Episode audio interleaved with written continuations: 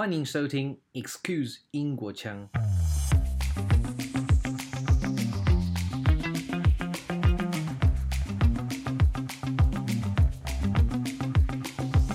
At that point in time, 1989 to 1990, um, Taiwan was so different from the Taiwan that we um, that we know uh, today. Uh, Taiwan was essentially a semi-authoritarian uh, country. Uh, for example, it had just come out of um, uh, martial law, which was lifted uh, two years uh, earlier. Parliament was very, very strange to a, a, a newcomer to see a parliament where the parliamentarians had been elected in 1947 in China and they were still in, uh, in office.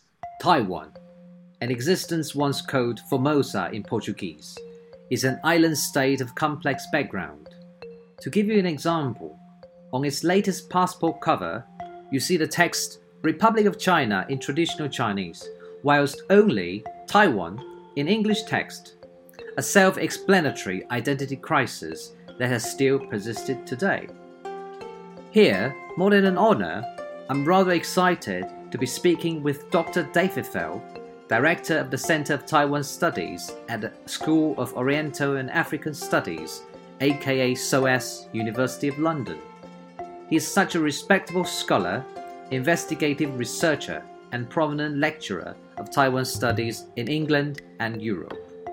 He will be talking about his stay in Taiwan around 1990s and what his extraordinary Center of Taiwan Studies has been and is doing to connect Taiwan and the world academically. How are you, David? I noticed you came to Taiwan for the first time in 1989, returned and came back shortly after, staying almost throughout 1990s in Taiwan. So my question is, could you tell us what brought you to Taiwan the first time then? It was definitely one of the most interesting uh, years of, of my life. And I think um, a lot of my um, uh, classmates at, at, the time had that um, uh, had, had a similar kind of feeling because at that point in time, 1989 to 1990, um, Taiwan was so different from the Taiwan that we um, that we know uh, today. Mm. Taiwan was essentially a um, semi-authoritarian uh, country, Yeah. and uh, for example, it had just come out of um, uh, martial law, which was lifted uh, two years uh, earlier. 宣告台湾地区自七十六年七月十五日零时起解严。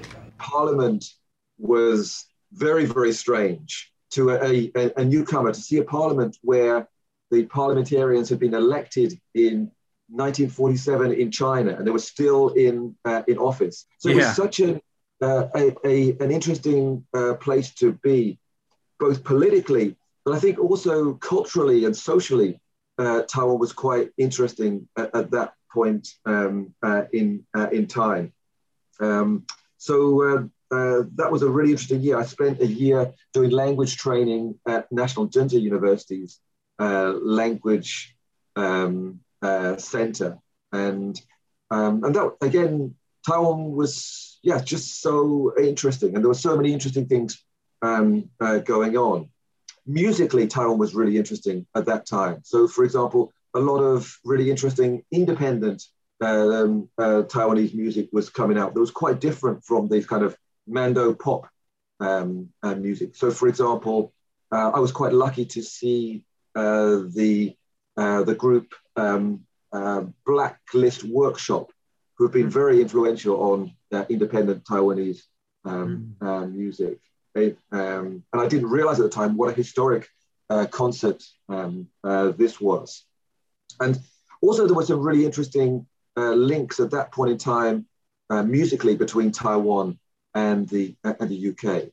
Um, For example, there were a couple of um, uh, independent record companies in Taiwan, Crystal Records and Lennon Records, Wow. which were uh, issuing uh, some really interesting alternative um, British music. So I actually ended up learning a lot about British music uh, in Taiwan, which was really interesting because I mean, one of the things that was nice about that time was that uh, music was quite cheap to buy.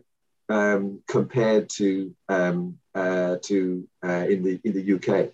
So I ended up actually buying more kind of um, uh, tapes um, in Taiwan from England than I had been um, in England um, uh, uh, itself. So it was uh, that was really quite uh, interesting. I think that maybe you feel the same that when when you go to a foreign country to study, hmm. uh, you learn about the foreign country, but you also start thinking about um, uh, your own country in a yeah. different way. And I can imagine that that might have been the case for you when you were studying in the UK at a time when Taiwan was going through things like student movements, like the Sunflower Movement, was um, I when I was because uh, you mentioned that you were in Taiwan, sorry, in England in 2014, and and and I remember that was a time when a lot of Taiwanese students in the UK also became involved in student activism. Um, so um, um, and um, maybe some of them hadn't been involved in activism um, uh, before. Yes. So that was my um, also my first involvement in student activism. I still vividly remembered seeing hundreds of Taiwanese and fellow friends uh, gather in Trafalgar Square in London, uh, passing microphone to express themselves. Um, also, in not only the UK but also many more cities from elsewhere overseas, uh, Taiwanese gathered to support the movement back in Taiwan. Um, that was unforgettable. Mm. So back to how we see our motherland in a fresh way. You said you saw the UK in a new way, right? Yeah, and I think one of the reasons for that is that when we're studying abroad, one of the things that we tend to do is to um, uh, talk to locals about our own country and make it kind of understandable. So I think that that is quite um, uh, an important element of, of studying abroad. And perhaps the other thing I would add that was linked to student movements is that uh, when I was in Taiwan that year, 1989 to 1990, um, uh, that was the uh, year that we start having kind of semi-democratic elections. Um, mm. And also where you do actually have multi-party politics in Taiwan. So the DPP is a legal party for the first time uh, in 1989. Yes. And then in the spring of 1990, we have the Wild Lily student movement, which is calling for um, full democratization, direct election of, uh, of parliament, direct, direct election of the, uh, of the president. So that's a really um, exciting time. And so that meant that the, the classmates I had in Taiwan were joining these kind of protests, which were um, um, had a historic uh, impact. Probably at the time, I didn't realize how important um, uh, this was, but this would later become something that I would be uh, teaching um, uh, about. So essentially, Taiwan was really going through uh, a transformation. We didn't really know what direction it was mm. going to take. Would it become more like a liberal democracy, um, or would it become more like uh, somewhere like Singapore?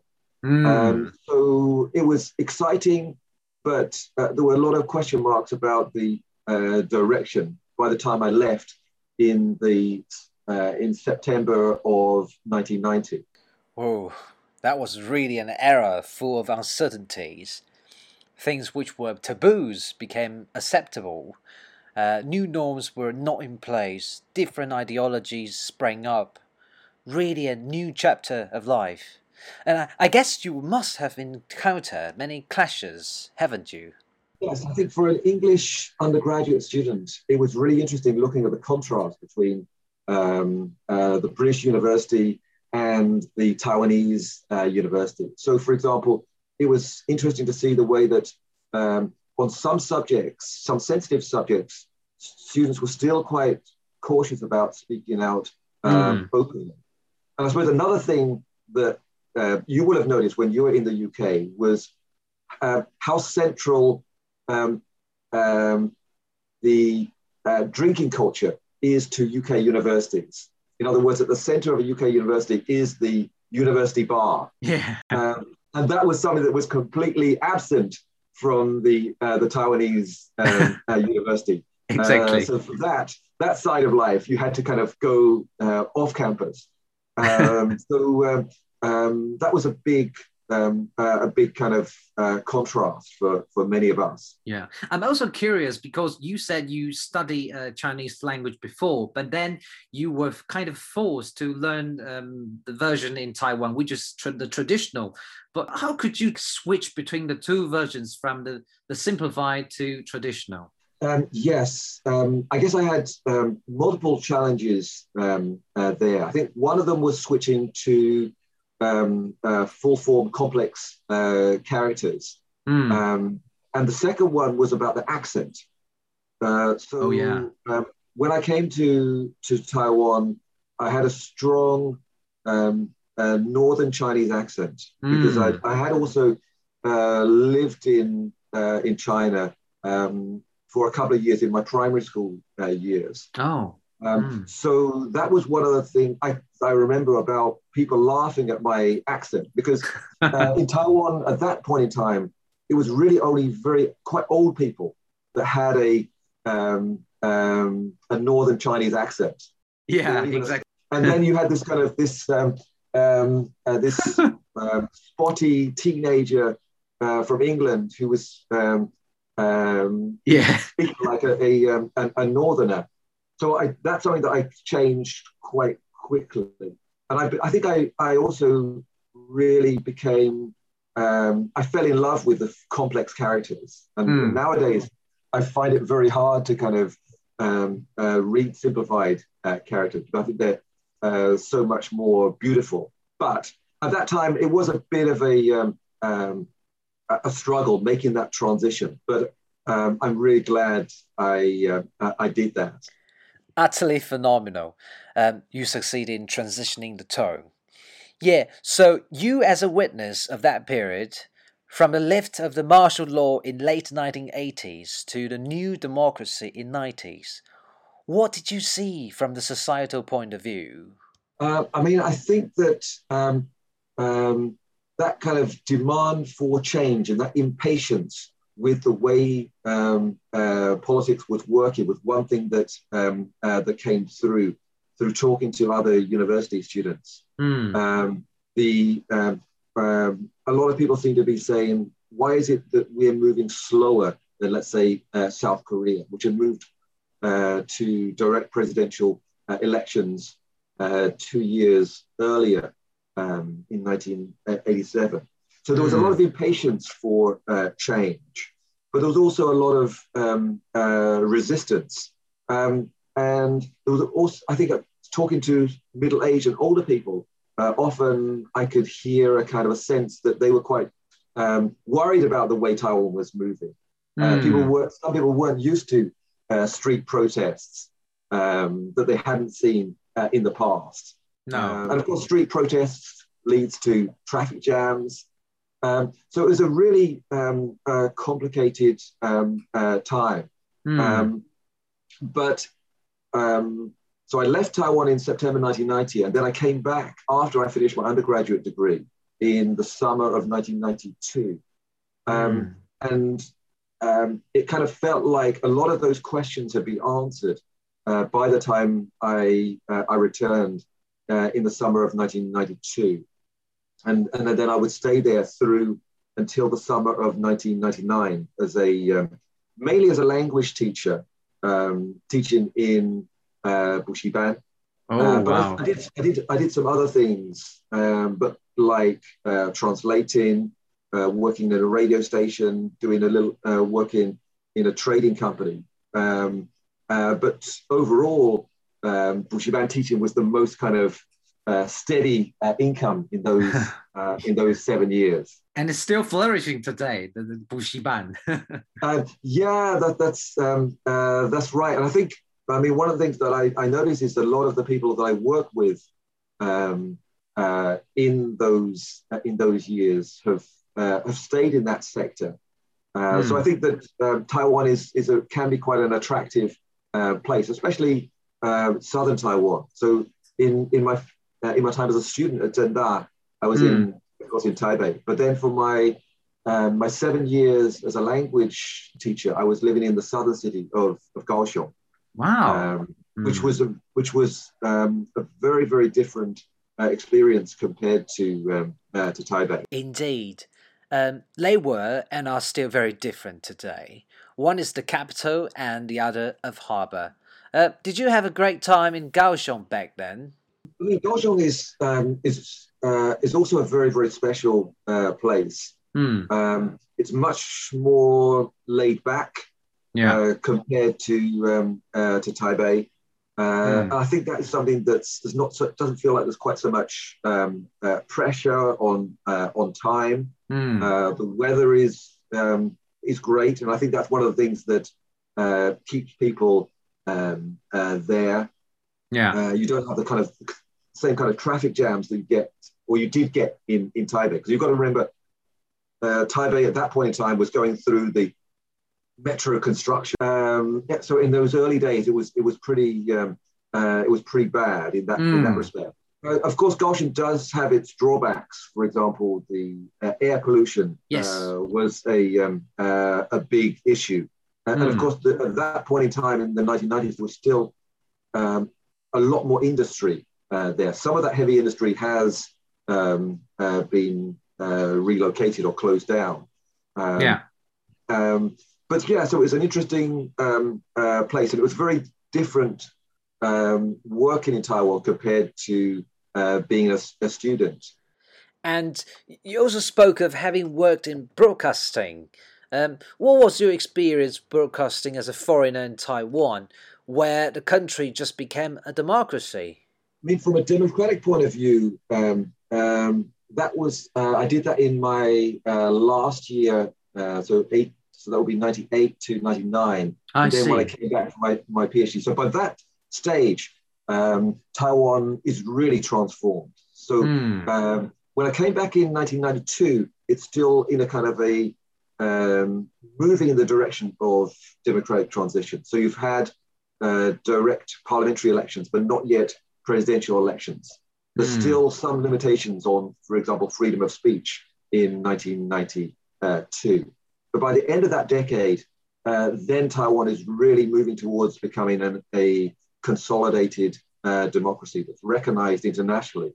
Um, so I would say that um, there weren't really any kind of freedom of speech concerns when I did a. Um, I was doing a radio show on, um, let me think what the, uh, Kaohsiung radio station. I think that's what, it, what it's called, Kaohsiung Guangbo uh, And what we did was to kind of do a mix of um, uh, reviews of the press, a weekly review of the press, and, mm. and then um, uh, play a little bit of uh, music uh, as well. So that was a really fun um, experience. And sometimes we'd bring in uh, guests um, to um, we'd interview guests as um, as well.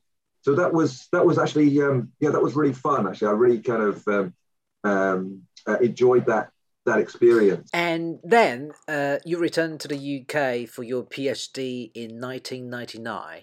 With all the years of living and experiencing Taiwan, I guess that kind of nurtured your insights and inspired your research. So, what was your topic then? Yes. Um, well, to, I think to, to a large extent, that experience of living in Taiwan um, um, had a big influence on my kind of research uh, direction. I think I wanted to try to make sense of those um, of the previous uh, ten years mm. um, uh, in in academic uh, research. Yeah. So it, it, meant that I'd lived in Taiwan through democratic transition, through the rise of independent civil society, through the rise of party politics. So what I decided to do was to um, uh, to do a dissertation that looked at how Taiwan's political parties had uh, evolved um, mm. over that first uh, decade of multi-party uh, politics.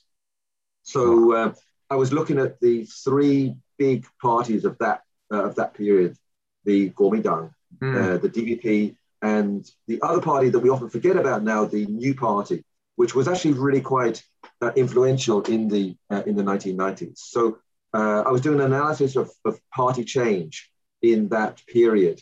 Um, um, so it's basically the period I've lived in uh, in Taiwan. So I feel I know that period, but I needed to look at it um, academically.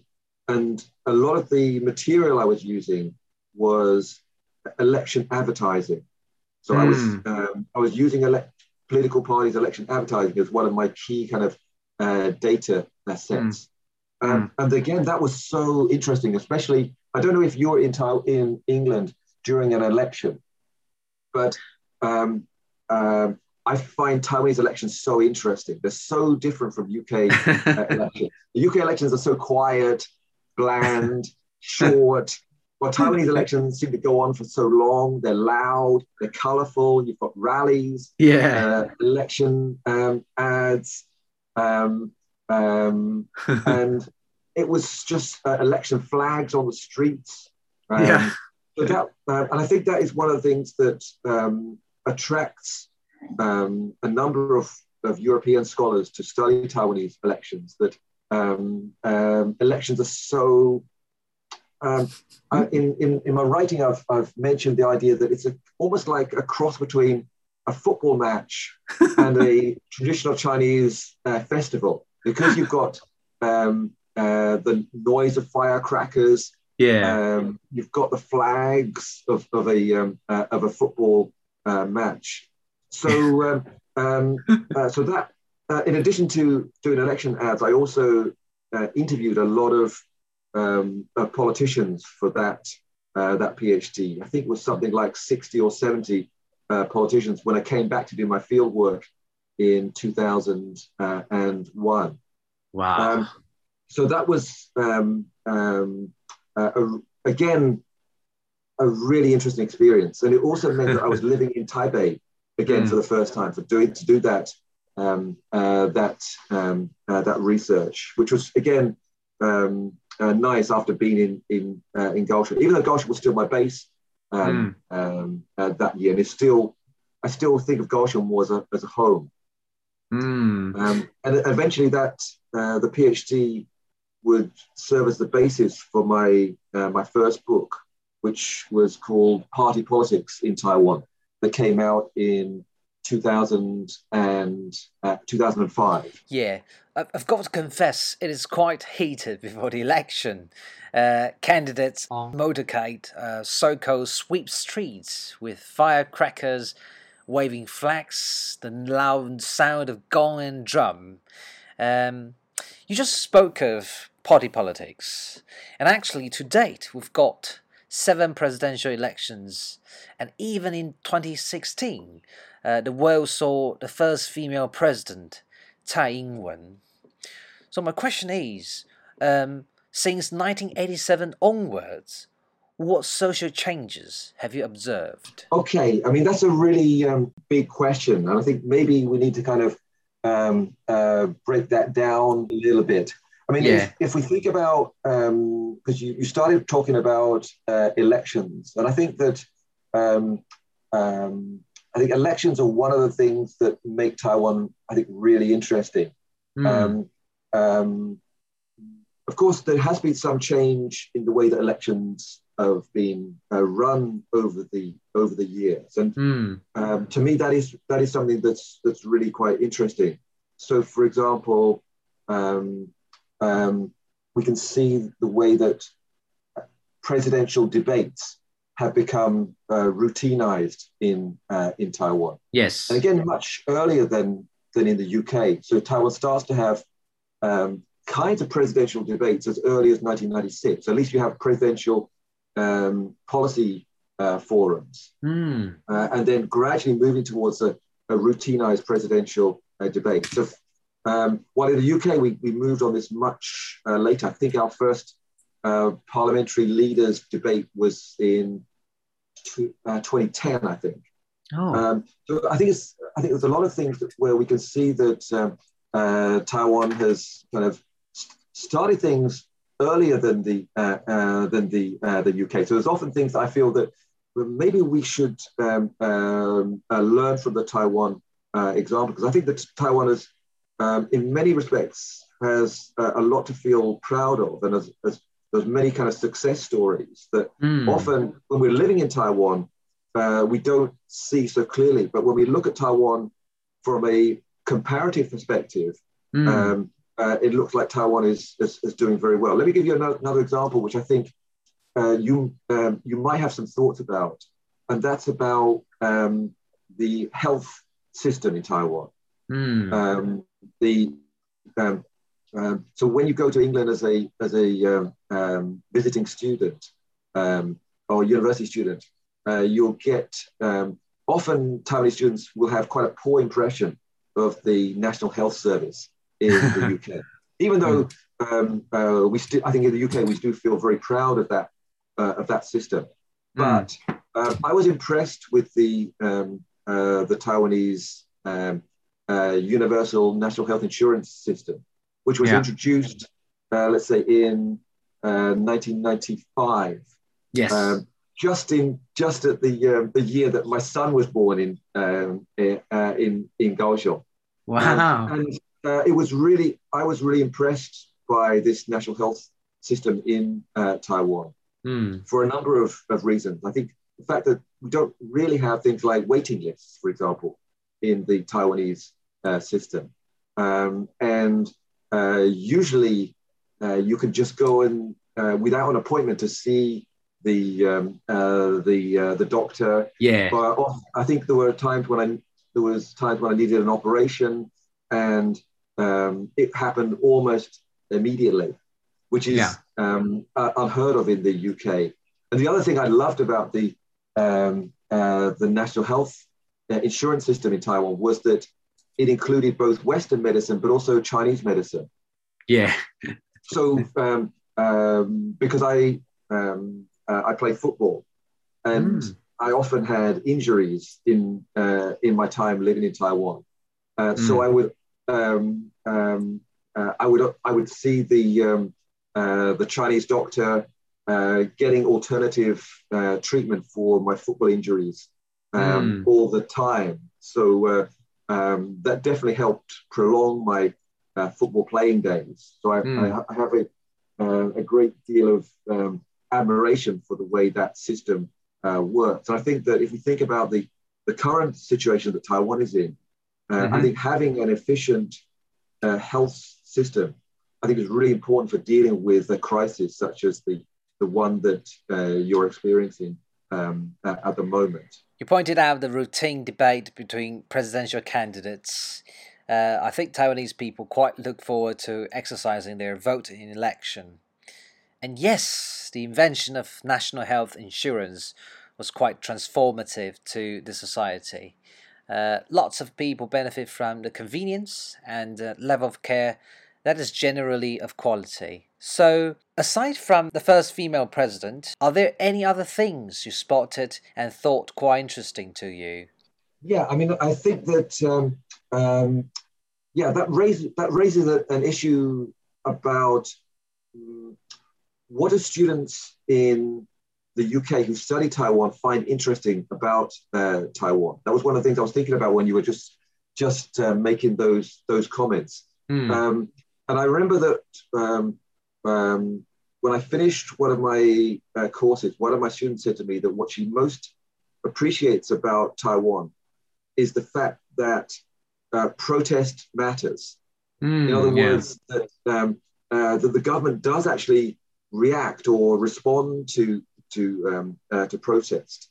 Mm. Um, so um, um, I should say that my own university, SOAS, is a, is a very political university where students um, uh, do put a lot of stress on protests, but they're probably used to their protests not getting anywhere. Mm. But in the Taiwan case, I think what we've uh, um, uh, what our students find is they find those um, civil society, social movements a really interesting topic of um, of research. The fact Mm. that some of Taiwan's uh, social movements have contributed to real positive or progressive uh, change. Yeah. So we've, we've touched upon the uh, the sunflower movement, which is um, uh, which is sometimes a topic that I use to persuade students to uh, to study uh, Taiwan. Um, but the, the other area which you, you also touched upon is that of uh, gender and the way that uh, Taiwan's uh, gender rights have changed. And I think that's uh, there. There is a real huge change compared to when I first uh, came to Taiwan. Um, Yeah.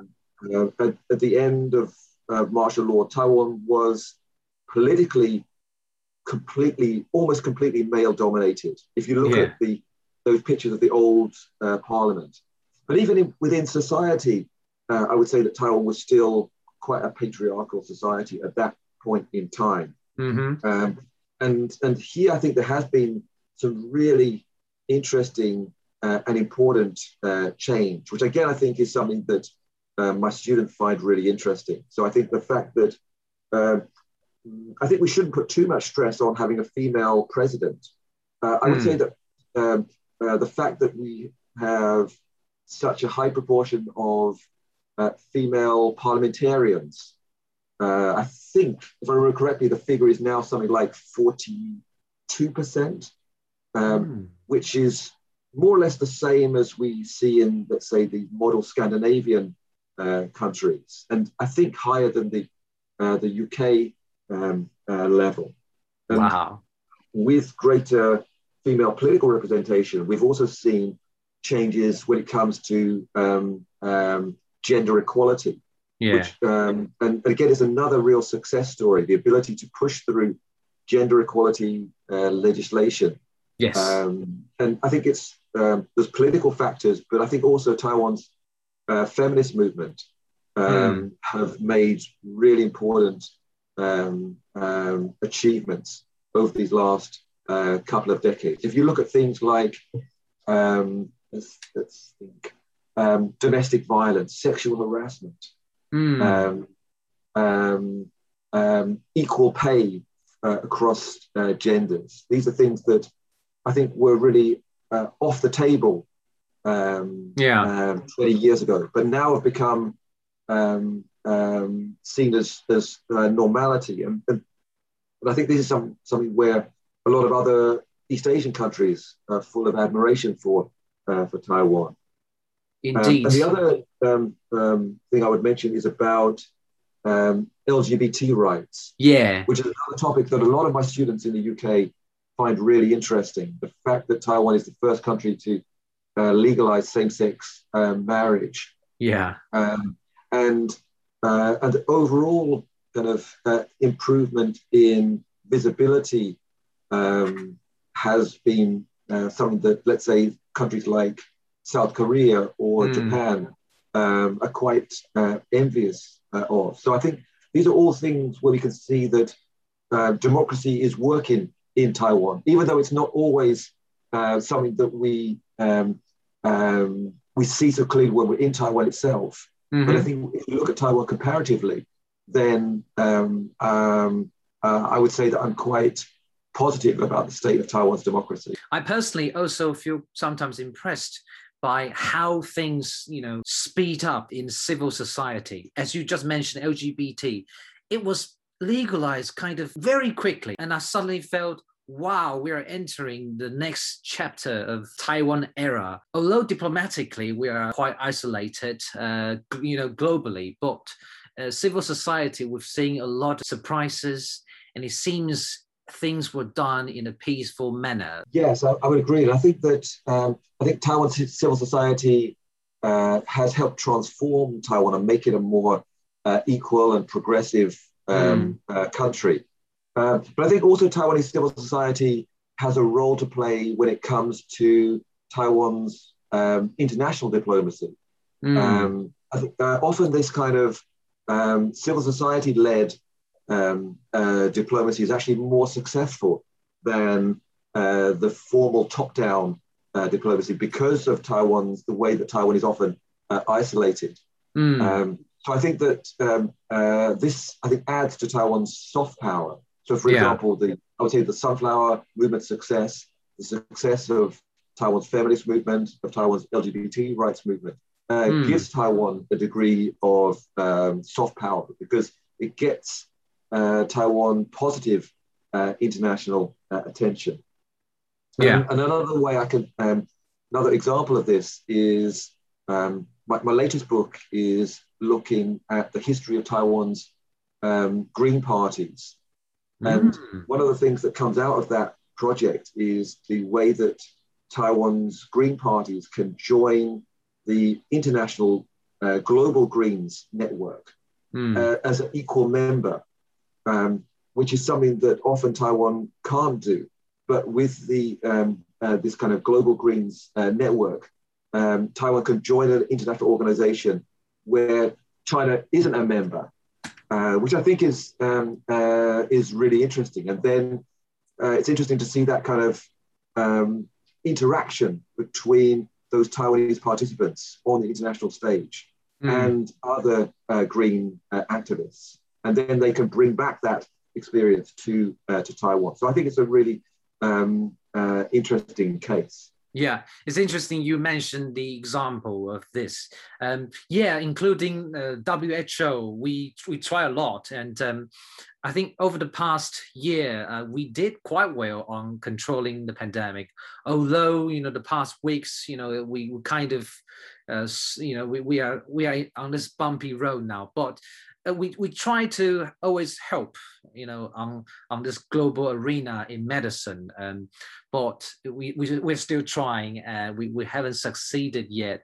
Um, so yes, there are a couple of, of domains where uh, Taiwanese civil powers quite uh, prevail. And then as a citizen, we also wish to see this uh, more and more in the future because usually government-led uh, initiatives, you know, are, are blocked more easily because it's kind of on the table. But if, if we do this more uh, in an agile manner, uh, more like guerrilla tactics, it might help as far as I'm concerned. Yeah, I, would agree. I mean, from cases that I've um, uh, looked at, and I should say that a lot of what I um, know about Taiwan is, is uh, I learn from um, my students, but I can see that there often are um, loopholes in the system which Taiwan can uh, exploit. So, for mm. example, um, um, uh, a number of LGBT rights groups in Taiwan have been able to uh, join uh, some of these international UN linked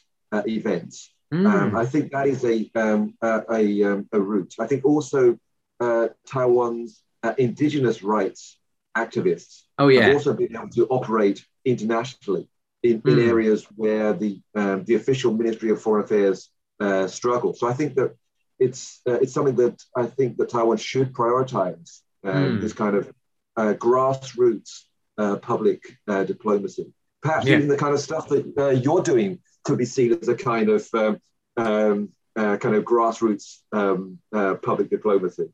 Yeah, I guess what I'm doing is to set up a platform where civil perspectives can be heard beyond culture. In terms of what you have achieved regarding Taiwan, and I'd like you to talk more about it, is the Center of Taiwan Studies at SOAS, University of London, which is one of its kind outside Taiwan. Besides that, you also helped establish the European Association of Taiwan Studies in 2004 and was the association secretary general for eight years. What are your visions and goals of the two? Um, okay, yes, um, yeah. The, I guess these two are quite different, so I better talk about uh, talk about them um, uh, one at a time. Let me start with with SOAS because with in the SOAS case, I started off as a student at uh, as a PhD student at, at SOAS when mm. the the program was first um, established back in 1999, the year I uh, I came to came back to um, uh, to London to to study. Mm. Um, and at that point in time, it was quite a small program. I think we had a one year long uh, module on Taiwan that was uh, that covered a little bit of history, economics, politics, and and sociology. Mm. and we had occasional uh, events. Um, but after I graduated, then I became more involved in that in that program. Um, mm. And then once I uh, I got a tenured post, I was able to gradually expand um, uh, what we were uh, were doing. So what we we try and do the, in the SOAS case is to create. We, we try and focus on three kind of big areas. One mm. of them is hmm. teaching. So um, uh, we tr- we've been creating um, uh, a wide range of Taiwan focused uh, modules in different departments within my university. So mm. we hmm. have um, modules on Taiwan film, uh, Taiwan's uh, political economy, Taiwan's domestic politics, culture mm. and hmm. society, uh, and um, uh, international uh, politics of, of Taiwan. And we have these both at the undergraduate and uh, postgraduate level. So we've gradually tried to kind of um, expand these. And the idea really is to uh, to teach Taiwan, but to teach Taiwan in a in a kind of disciplinary way. In other words, to, yeah, uh, to fit Taiwan into let's say comparative politics, or to mm. fit Taiwan into international relations or into film studies. Mm. Um, and um, I think that's quite an effective way to get people to uh, understand Taiwan because um, when we try to make people understand Taiwan, we need to have a link. Uh, and the way that we do that in teaching is to uh, link Taiwan to theories or frameworks mm. in different um, uh, disciplines. So most of the students that study Taiwan in my university uh, are not taking a Taiwan degree. They're t- maybe they're taking a film studies or a politics degree, but they, w- they want to take one class um, uh, on Taiwan. And I think that approach um, works um, uh, really well. Uh, the second big thing that we do at SOAS is about um, uh, publication. Mm. And that, again, that's another way that we kind of try to broaden knowledge in the world about um, uh, Taiwan. So um, I edit a, so since 2009, I've edited a book series on research on, uh, on Taiwan. So I'm trying to promote academic publications um, on, um, uh, on Taiwan. So often what we'll do is organize conferences or workshops mm. and then try to turn these papers into, um, into book uh, publications. So most of these are quite um, uh, academic uh, books, but many of them are books that we also use for uh, teaching. For example, my government politics in Taiwan book that's uh, had a couple of um, uh, editions. Wow. So yeah, we've we now this year we'll come up to the uh, the 38th book that we published in the last uh, what is it 11 uh, 12 uh, years. So there's a really interesting um, um, market for Taiwan studies publications. And it's so again, it's so different. When I first started studying Taiwan, in um, as an undergraduate student. It was really mm. difficult to find books on Taiwan. Um, but nowadays, um, there's so much published um, uh, every year. Just in the UK, we have three book series that focus on uh, Taiwan. Um, there's um, uh, there's another one called uh, Camphor Press, Press, which is also um, which is also publishing very widely, although they publish a mix of both um, um, uh, literature um, and mm. more kind of general readership stuff, as well as academic stuff. Well, my series is just focused more on, uh, on academic um, uh, publications, but it means that it's much easier to study Taiwan mm. abroad uh, than it used to be. wow. And the, and the, third thing that, that we do at SOAS is organize academic events. Um, so that's another way that we bring in Taiwanese speakers or, mm. or um, uh, scholars that work on Taiwan in Europe and America to come to London um, and talk about their, uh, their research. And I think that's a, a really great way to, um, uh, to do this kind of academic exchange and um, create a really interesting environment for our students that are studying Taiwan so they can meet these people who, um, who they read about in their studies in London. Wow. Although, of course, this last year has been a very strange year because we've only been doing um, online teaching and online um, events. But oh, yeah. we're trying not to let that um, uh, affect us. So, for example, we usually what we try to do is organize something like 60 Taiwan Studies events uh, per year in, um, in my university. So that gives mm. you some idea about the, the scale of the work that we're, um, uh, that we're doing. So again, it's a kind of um, academic UK Taiwan uh, diplomacy, even though it's not really a, uh, a kind of government um, uh, yeah. led one. I think it it does um, it should, in theory, help to uh, raise awareness and understanding about Taiwan mm. in in Europe. Greatly. of course, that is the that was the, the thinking behind doing creating the European Association of Taiwan Studies, which mm. um, I created with a couple of colleagues in 2004.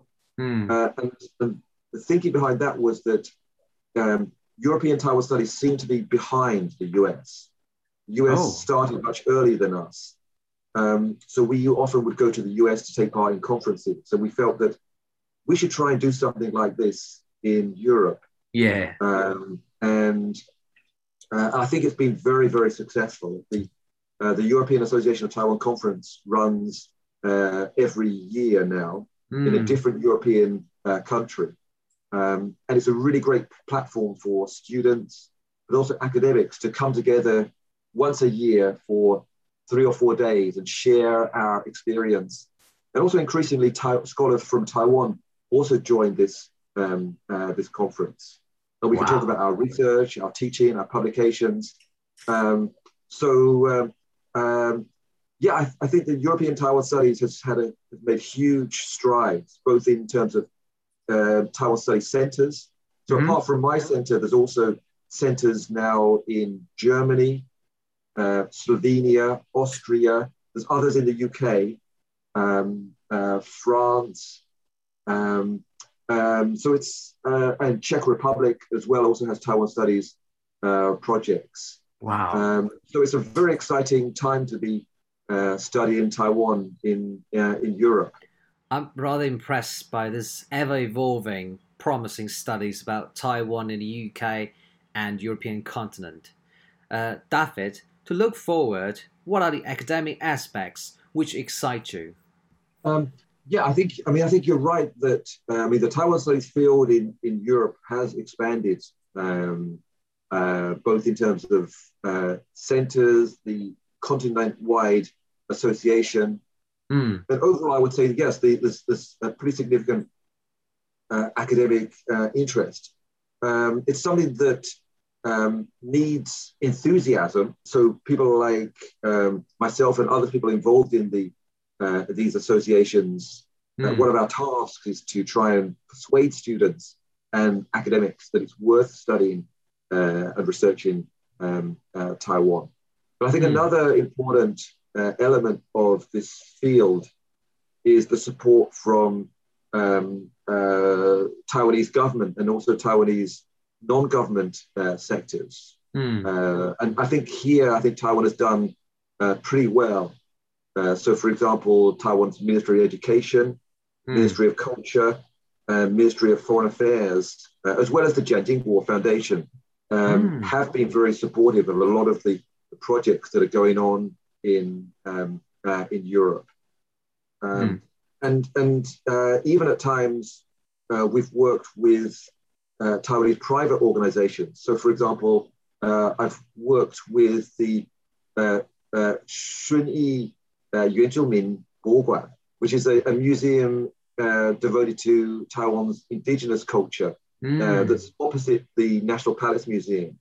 Wow. Um, I've, I've been working with them for uh, about um, uh, 10 years now on a number of um, uh, publication projects that are trying to uh, raise visibility of Taiwan's uh, indigenous peoples and indigenous um, uh, history. Uh, and that is a private uh, museum rather than a state uh, run Mm. uh, one. So I think that um, uh, that is uh, one of the key elements of our success has been working with Taiwanese um, uh, partners. Um, and it's really quite, uh, that's really uh, very, very um, uh, enjoyable, um, this kind of uh, collaboration. Mhm. Um, and, and of course, a lot of the, the projects that we do uh, are co- also quite international. So, for example, uh, I have an edited book coming out on uh, uh, contemporary Taiwanese indigenous peoples. And this, we have chapters in that book f- from scholars that are based in, in Canada, uh, Australia, um, uh, Europe. And of course, uh, about half of the, of the chapter authors are based at um, uh, Taiwanese uh, universities. So that kind of international engagement, I think, is really kind of um, uh, really kind of special, and I think it's it's a great example not only of UK Taiwan relations, but of um, um, this kind of international nature of um, uh, Taiwan studies. So it feels that um, the academic ties between the two countries are quite strong and tight. And and you also mentioned you've working you've been working on several publications. So well, could you tell me and because we're quite curious about um, your future research and you've already covered like politics, uh, party, uh, party ecosystem, and um, uh, like uh, the the civil society of Taiwan. So what research direction are you in now? Yeah, it's it's a um, it's a good question. Um, um, so the project I've been doing the last um, um, uh, let me see eight uh, years has been a project um, on Taiwan's uh, green parties, mm. and that book just came out uh, this uh, this year. So I'm currently uh, coming to the end of my my world book tour on Taiwan's green party. And I've still got another uh, book talk to, uh, this afternoon in Slovenia and another one tomorrow in, uh, in Washington.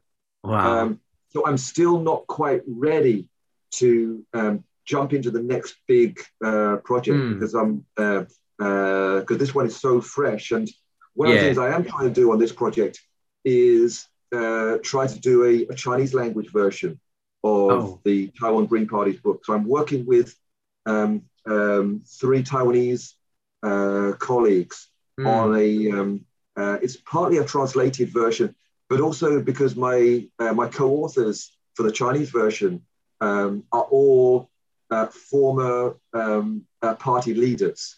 Oh wow! So the idea is to have a much more um, UK Taiwan uh, publication on Taiwan's Green parties that will be published um, in in Chinese. Mm. Uh, so that is the um, the immediate thing that I'm kind of excited about. Um, um, trying to see how those different perspectives uh, come together because co-authoring is very different from uh, single authoring. It's much more uh, kind of a team um, uh, product compared yeah. to something that's very, very um, uh, individual. Mm. But uh, looking ahead, I mean, I have a few ideas about what I might want to do uh, next. But um, I don't think I will kind of um, stray too far from my focus on political parties um, because that's been so central to my uh, research um, since I started my um, uh, my PhD. So it will be some um, element of party politics, which is something that I keep coming back to uh, time and uh, again. Mm. Maybe I'll do something on Taiwanese election advertising which uh, is something that I'm really fascinated uh, about.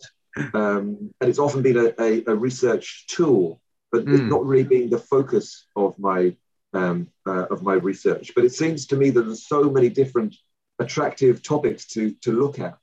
But um, usually, a, a, a, good academic book, at least for me, takes about uh, eight years to write from start to finish. Wow! Uh, so um, um I have to be careful about my decision. Yeah. Um, and, and, maybe one last thing I would say is that the um, um, I, I, talked about my long stays in Taiwan. I think one of the things that's much more difficult is now I'm a, a full time academic. It's mm. difficult for me to come back to Taiwan as often as I would like to. So I tend to kind of come back to Taiwan for much shorter spells, maybe mm. just for three or four uh, weeks at a, at a time because I'm so busy with work uh, in London. So that is mm. that experience is very different from uh, living and working in Taiwan. You spoke of advertisement in election, and it reminds me of the rise of social media as a crucial communication medium by the government here.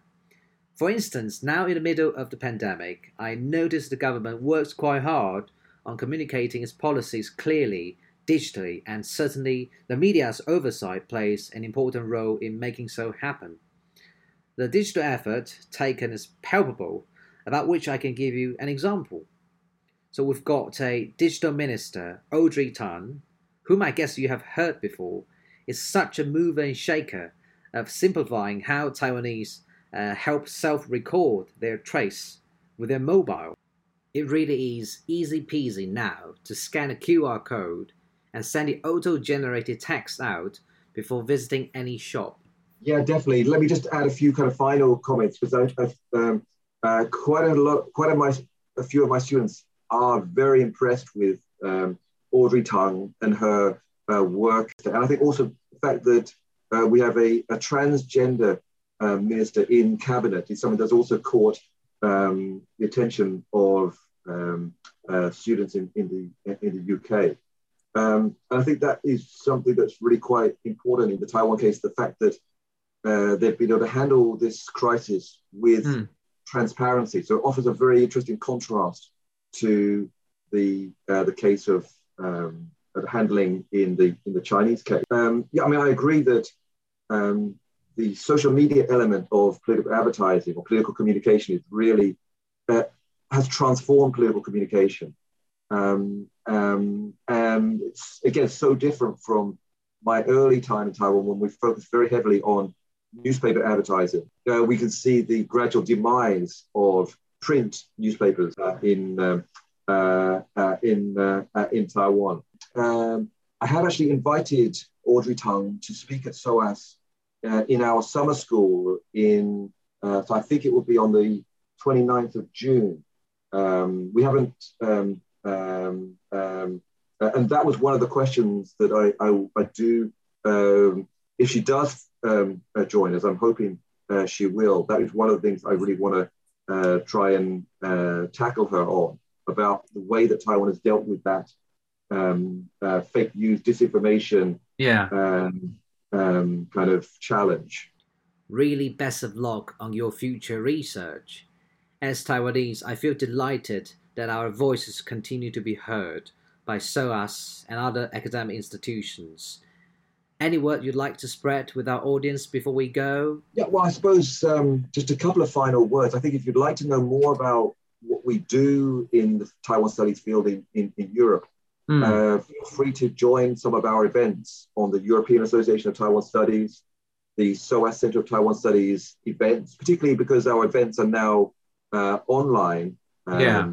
Uh, for example, we have our summer school the week June 28th to July uh, 2nd. So feel free to join our events um, and um, uh, or read the um, our publications that we um, that we publish on the uh, the Routledge Research on Taiwan uh, series. And I look forward to uh, hopefully meeting some of you either in London or online uh, in the future.